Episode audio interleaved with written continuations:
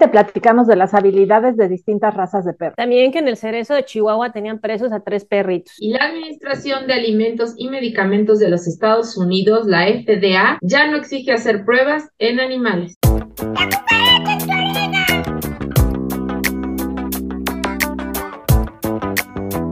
Pues bienvenidos a otra emisión de La Cucaracha en tu oreja, un noticiero con las noticias de animales más importantes de la semana. Y como cada lunes, pues agradecemos su visita y también pues los invitamos a que nos den like, a que se suscriban y que también nos apoyen compartiendo en sus redes sociales. Como cada semana los saludamos eh, Enriqueta Garrido, la doctora Adriana Cosío y su servidora Sandra Hernández. Pues van las noticias al vuelo. La FDA ya no va a pedir que los fármacos se aprueben en animales antes de ser utilizados con los seres humanos. Ornitología. Los colibríes están en riesgo en México. Perros en azoteas son causas de denuncias ciudadanas por maltrato animal. Un estudio pues evalúa las diferentes capacidades en perros y destaca la inteligencia de uno en particular. Tenían presos en el Ceferezo de Juárez a tres perritos como mascotas y dictan prisión preventiva a un hombre por crueldad animal en Guadalajara. Bueno, pues empezamos con nuestra nota internacional de exóticos. La FDA, que la Administración de Alimentos y Medicamentos de los Estados Unidos, ya no exige hacer pruebas en animales antes de utilizar medicamentos en seres humanos. Una nueva ley en Estados Unidos elimina la necesidad de correr pruebas de fármacos en animales antes de ser aprobados en seres humanos. Por esto, activistas por los derechos en los animales han, han luchado por esta reforma y se encuentran pues bastante felices. También algunos este, miembros de la industria farmacéutica han indicado que este tipo de pruebas pueden ser inefectivas y costosas y pues también aplauden la decisión del gobierno estadounidense. La senadora Rand Paul, quien promovió la modernización del Actas 2 de la FDA, menciona que esto termina el sufrimiento y muertes innecesarias de animales y promueve que los fármacos lleguen mucho más rápido al mercado. Sin embargo, la ley no prohíbe de tajo la investigación con animales, solamente remueve los requerimientos para las eh, compañías farmacéuticas de realizar pruebas de animales antes de poder liberar los productos al mercado. Y las compañías van a poder seguir utilizando los animales si así lo requieren. También esta nota menciona que existen otros métodos de reemplazar la utilización de animales como son modelos de computadoras o chips que pueden trabajar como un órganos o como un organismo vivo completo y también cultivos celulares. Alistair Salem, que es un profesor del, Colegio de, de, Farmacología de la Universidad de Iowa, menciona que las compañías que opten por este tipo de métodos deben tener en cuenta que los fármacos pueden no ser nocivos sin los métodos alternativos, pero sí en un organismo vivo y que deben de ser conscientes de esto. También este año el gobierno federal va a liberar 5 millones de dólares para fomentar la investigación y refinamiento de métodos alternativos para aprobar nuevos medicamentos. Pues bueno, es una buena noticia para el tema de animales de laboratorio, ya que pues esto también reduce la cantidad de, de animales en la utilización en esta industria. Sin embargo, pues sí, es, es importante este, resaltar que pues en algunos casos, pues este, por desgracia va a, tener que ser necesario seguir utilizando estos animales, pero por lo menos ya no va a ser una limitante, ¿no? Este, el sacar un fármaco nuevo por el tema de que muchas veces la misma industria farmacéutica exigía, ¿no? Y el gobierno estadounidense exigía que se utilizara previamente en animales antes de sacarlos al mercado. Bueno, pues vamos a ahora pasar a la noticia perrona. Pues bueno, tenemos eh, una nota sobre colibríes eh, que desafortunadamente pues están en riesgo, eh, en peligro de extinción, no solo en México, sino en todo el mundo. Y en todo el mundo, pues según la UICN, es la pérdida de los ecosistemas, ¿no? La fragmentación y pérdida de los hábitats. Es una de las principales causas que los ha puesto en riesgo según la experta, la bióloga experta en colibríes, la ornitóloga, la doctora María del Coro Arismendi, en el mundo, eh, perdón, en América, eh, porque los colibríes son americanos, habitan 330 especies registradas desde Alaska hasta Chile y en México tenemos alrededor de 58 especies identificadas, aunque ella dice que podría haber más. Entonces, según la UICN, pues este, la destrucción del hábitat es uno de los principales factores. Sin embargo, en México tenemos la particularidad de eh, que también tienen una fuerte carga espiritual. Em, en el imaginario mexicano, ver un colibrí significa que es como una especie de comunicación o un mensaje de nuestros antepasados o de nuestros muertos y también se considera un buen augurio. Sin embargo, eh, como una cuestión de práctica adoptada, eh, vamos a hablar más adelante de, la santería. Eh, los colibríes son aves muy, muy pequeñitas que tienen, son muy importantes para la conservación, ya que son polinizadores. Y se considera que más de 10.000 plantas de toda América del Norte y del Sur dependen de ellos para poderse polinizar y reproducir.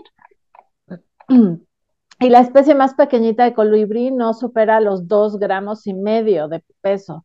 Y son tan chiquitos que tienen un metabolismo muy acelerado, entonces tienen que estar consumiendo néctar, ese es su alimento, constantemente. Si pasan más de 10 minutos sin consumir néctar, entonces se les baja la energía y podrían llegar a morir. Y son terriblemente territoriales, aunque los vemos así como simpáticos y bonitos, defienden su alimento peleando arduamente contra cualquier otro colibrí que quiera acercarse y esta territorialidad pues también hace que no compartan el espacio entre individuos, ¿no? Entonces, este, eh, hace algún eh, tiempo, relata la ornitóloga Arismendi, eh, que para, había gente a la salida de los metros en la Ciudad de México que los vendía disecados con un palito y eh, parados en un palito en San Valentín y que para que los chicos conquistaran a sus novias, pero pues esta práctica ya afortunadamente no se ve. Sin embargo, eh, sí hay como una cultura de que supuestamente los colibríes sirven para hacer amarres y amuletos con hierbas y otros extractos curativos para conjurar el amor y manipular los afectos. ¿no? Y uno de los lugares donde pueden encontrar esto, para variar, en la Ciudad de México es el mercado de Sonora, que es un mercado negro donde hay gran cantidad de, venta ilegal de animales que se ha ido denunciando durante años por distintas personas, distintas instancias, distintas organizaciones. Y ahí es donde encuentran también eh, este tipo de, a los colibríes muertos que los venden para este tipo de actividades, ¿no? Y también además dicen que el mal de amor se cura forjando hechizos con colibríes. Entonces, o sirve para que amarres a alguien, lo cual ya la misma palabra amarre, este, pues tiene una connotación como de forzar algo.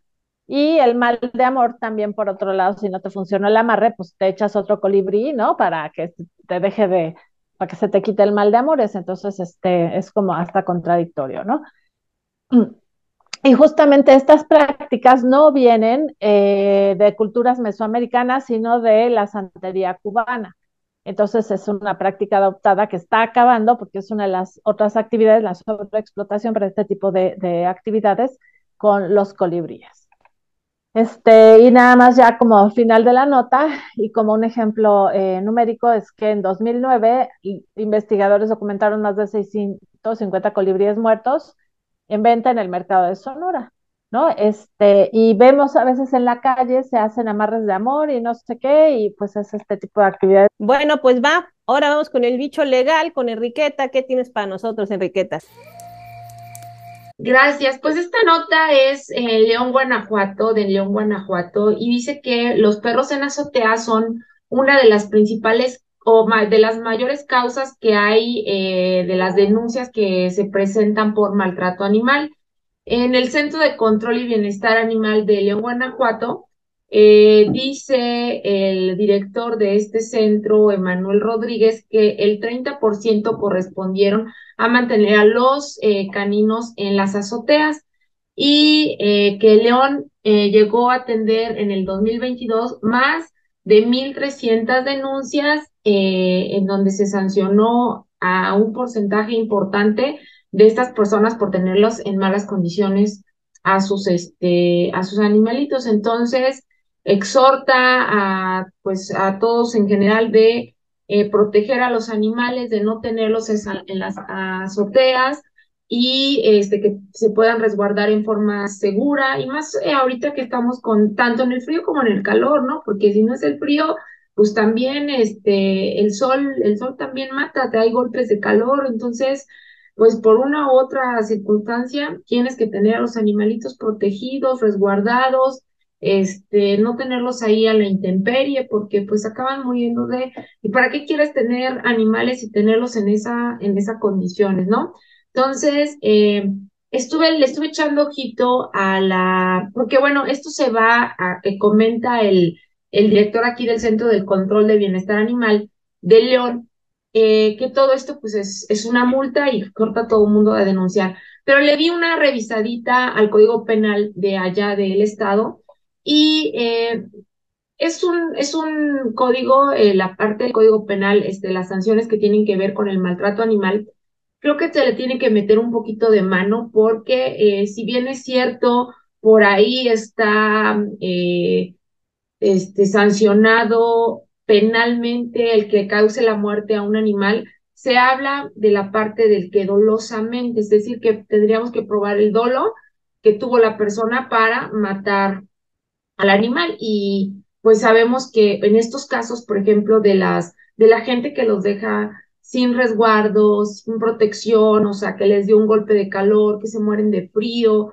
que se mueren de inanición, o sea, eso es, es por negligencia, ¿no? Y debe de ser sancionado igual, de igual forma, eh, penalmente, ¿no? Se deben incrementar las penas, pero hay un artículo que me gustó, que me llama la atención y que, bueno, podría ser aplicado aquí y entonces yo les recomendaría que además de denunciarlo, que no lo denuncien administrativamente, sino penalmente, porque el artículo 298 eh, del Código Penal dice que quien abandone a un animal doméstico poniendo en riesgo su vida o integridad, se le pondrá de seis meses a un año de prisión y de 100 a 200 días de multa.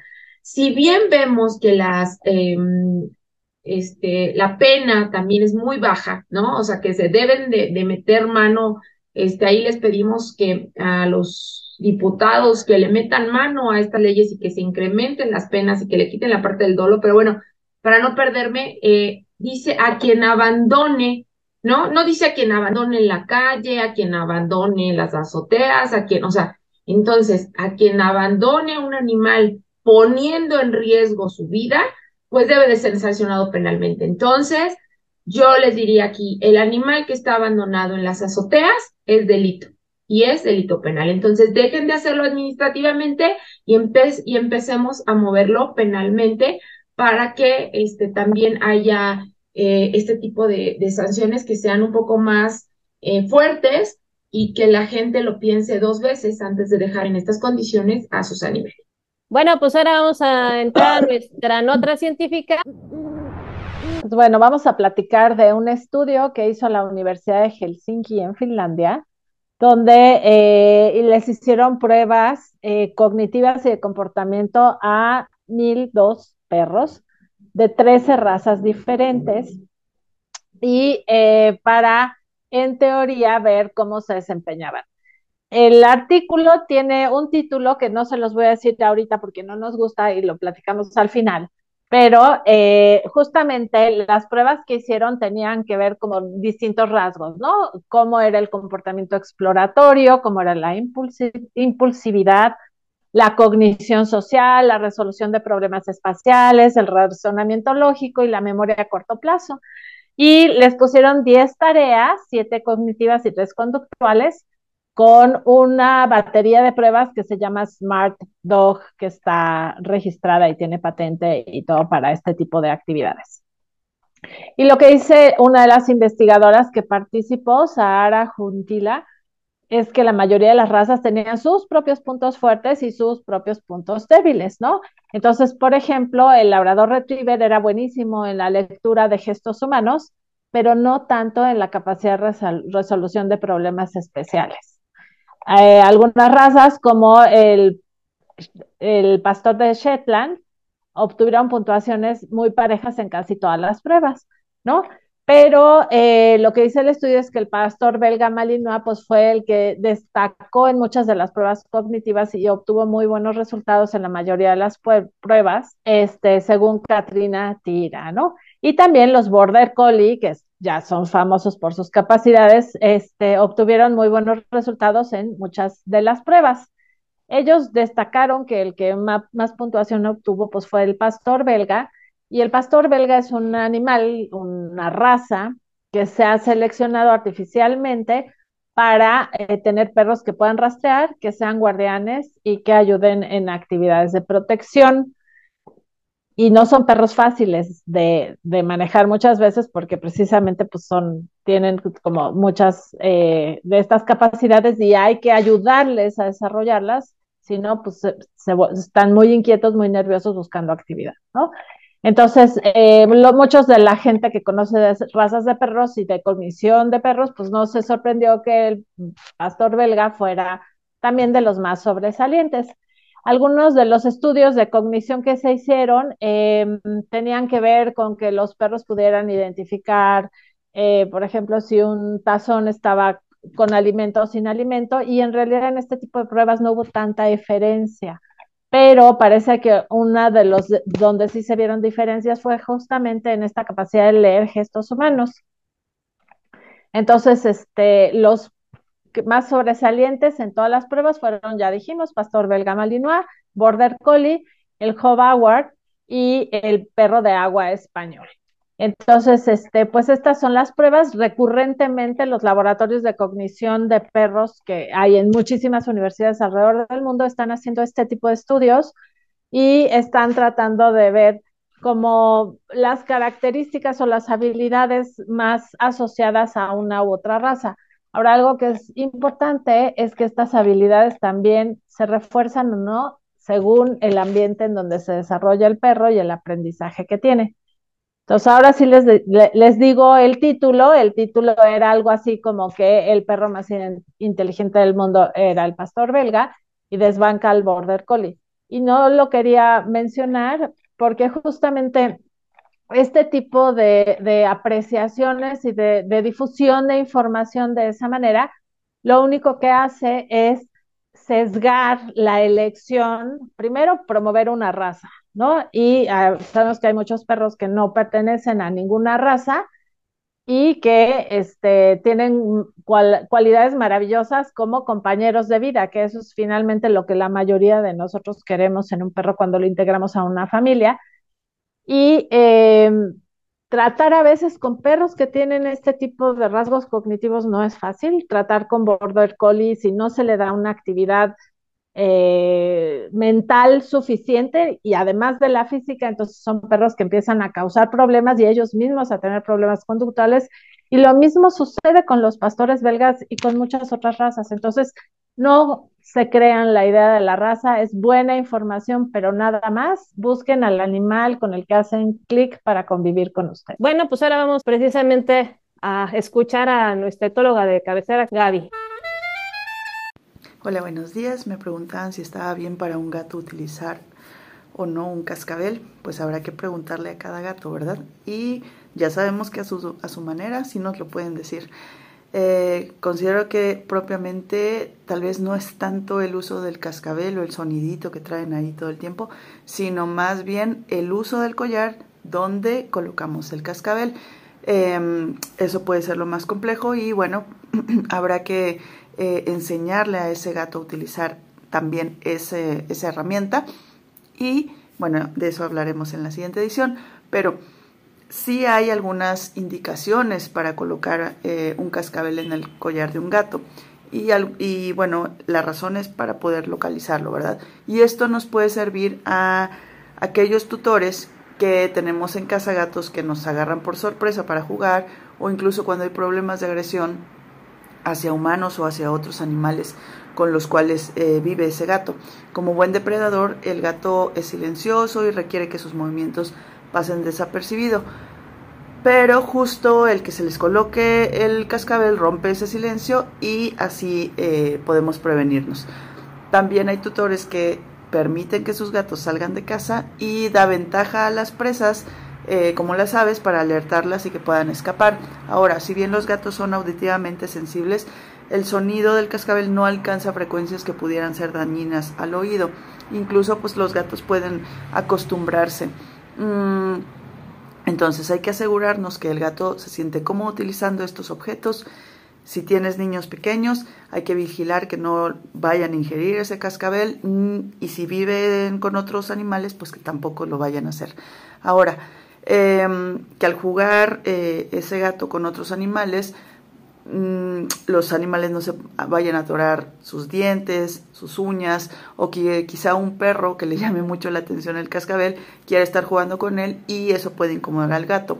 Ahora también que el tamaño del cascabel no impida que el gato pueda recostarse cómodamente, eh, su cabeza, su cuello, o que el cascabel sea pesado y también pues asegurarse que el cascabel esté en buenas condiciones porque si no pues ya no sonará y perderá la función.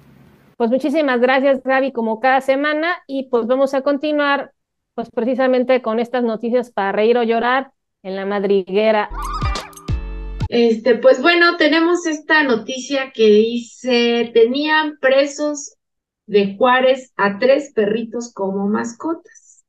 Y eh, eh, las autoridades de Ciudad Juárez, Chihuahua, resguardaron a tres perros que fueron hallados en el interior del Centro de Reinserción Social, el Cerezo número 3, durante el cateo realizado el martes 10 eh, de enero de este año y la Fiscalía General del Estado informó que el director general de Sistemas Penitenciarios de Prevención y Reinserción Social entregó a la Dirección de Ecología los tres eh, caninos que fueron asegurados. Entonces, eh, pues bueno, se agregó que además la intención pues era salvaguardar el bienestar y garantizar el resguardo de estos tres perros que son de tamaño chico, de raza mestiza y que se localizaron durante esta, esta revisión. Hay que recordar que, bueno, este, en, a principios de, de, de enero, ¿no? Porque fue el primero que, que fue esta fuga de, de reos dentro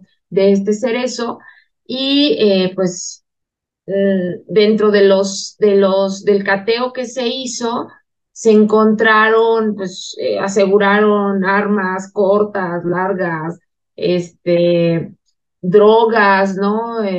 fentanilo, no sé cuánto tipo, cuántos tipos más de droga. Encontraron también, reportaron que pues había este tipo de celdas, este, VIP, ¿no? Que tenían televisiones, este, celulares y no sé cuántos beneficios más. Pero bueno, regresando aquí al punto de, los, de los perritos, yo, yo me eh, cuestiono lo primero, el, el, porque no dice la nota, ¿no? Este, o sea, los, los pesos se fugaron, creo que desde el primero de, de, de enero de este año. Y eh, esto de los de, los perros que están siendo ahorita asegurados es de el martes 10 de enero. Entonces, pues bueno, que cuando fueron, cuando hicieron esta revisión y este aseguramiento y se hizo todo este borlote el primero de enero, que no sabían que había ahí estos perritos que se encontraban ahí que eran de mascotas. ¿Y cuál es la decisión para, eh, o sea, cuál es el punto para decir en este momento ahora si no los llevamos, o sea, ¿por qué no antes? ¿Por qué no después? ¿Cuáles son los criterios, no? Porque la nota está muy ambigua y no, no señala más o no, no profundiza en decir, a ver, ¿quién los tenía? O sea, eran de todos los, los, este, los reos, o sea, es decir, estaban libres y todo el mundo andaba comiendo con los perros, era de los que nada más estaban en la sección VIP, o era de unos cuantos o los tenían escondidos. Creo que para mí como que falta eh, información, ¿no? Para, para analizar bien y cuestionar si lo que están haciendo es correcto o incorrecto, porque pues al final de cuentas no sabemos las condiciones en las que se encontraban. Por ahí vamos a dejar las fotos de los perritos que, que tenían, son tres este, perritos chiquitos ahí que los pueden visualizar. Y pues no sabemos tampoco su estado de salud, ¿no? Ni las condiciones, eso no está reportado. Pero bueno, este, no sé si esto está dentro de como de los privilegios o si es bien para los perros o mal para los perros y bien para los reos o mal para los reos, porque creo que falta mucha información que den por parte de estas autoridades para pues tener más claro esto, ¿no? Sí, y, pues, este, y es importante resaltar que en muchos, precisamente estos centros preventivos, se ocupan precisamente a los perros para rehabilitar a los, a los reos, ¿no? Darles esa responsabilidad de cuidar a un ser vivo, también a ellos les apoya, ¿no? Este, para su, este, pues precisamente su rehabilitación y reinserción. Entonces también hay que ver si los perros estaban en buenas condiciones y si le estaban dando alimento. Y además, pues allá había hasta un vínculo de los perritos con los reos, ¿no? Y se los llevaron, ahora ya no sé quién, quién raptó a quién. Entonces también eso es muy importante antes de hacer ese tipo de, de, este, de acciones, pues hacer una evaluación, pues en general, ¿no? Siempre viendo el beneficio de los animales, por supuesto, ¿no? Y antes de tomar este tipo de decisiones. Es que si leen la nota, dice, entre comillas, que el procedimiento de la entrega se llevó con personal del Departamento de Control de Animales, o sea, ya son plagas, ¿no? Y dicha acción tiene el objetivo de mantener la higiene y salubridad en las instalaciones del penal. O sea, nunca lo sacaron pensando en el bienestar de los perros.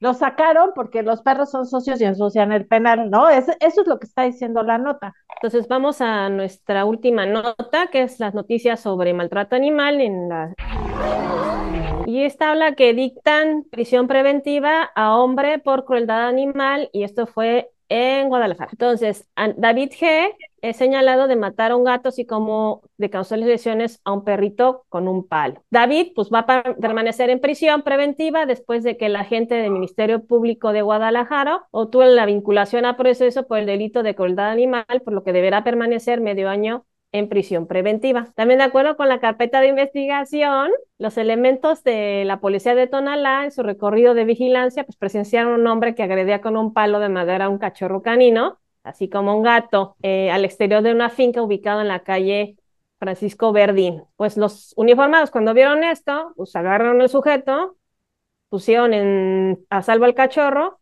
sin embargo el, pues el gatito murió ahí en el sitio. Em, también, pues, arribó, arribaron agentes del Ministerio Público al sitio, pues, para recabar las evidencias y poder, pues, llevar a proceso a esta persona. Entonces, esta persona quedó a disposición de la unidad de detenidos, donde se, pues, con todas las evidencias que se tuvo, porque lo, agarraron en, flagrancia y también fueron los del ministerio, para que lo que apoyó para que este caso pues, se pudiera judicializar. Eh, pues el órgano jurisdiccional al tomar eh, conocimiento de los hechos y considerar los datos de la prueba, pues dictó el auto de vinculación a proceso por el delito de crueldad animal y le dictó prisión preventiva justificada por el plazo de seis meses con medida cautelar y esto se puede extender hasta una. Pues bueno, esto fue una buena noticia, fue, fue de crueldad, pero fue una buena noticia, pues porque finalmente se pudo judicializar a esta persona por tema de crueldad, ¿no? Y pues ya era más que obvio si lo agarraron en, flagrancia ahí, ¿no? Los de los, este, los oficiales y, una, y un aplauso para los oficiales porque luego se hacen de la vista gorda, ¿no? Pues les agradecemos nuevamente y nos vemos la semana que entra.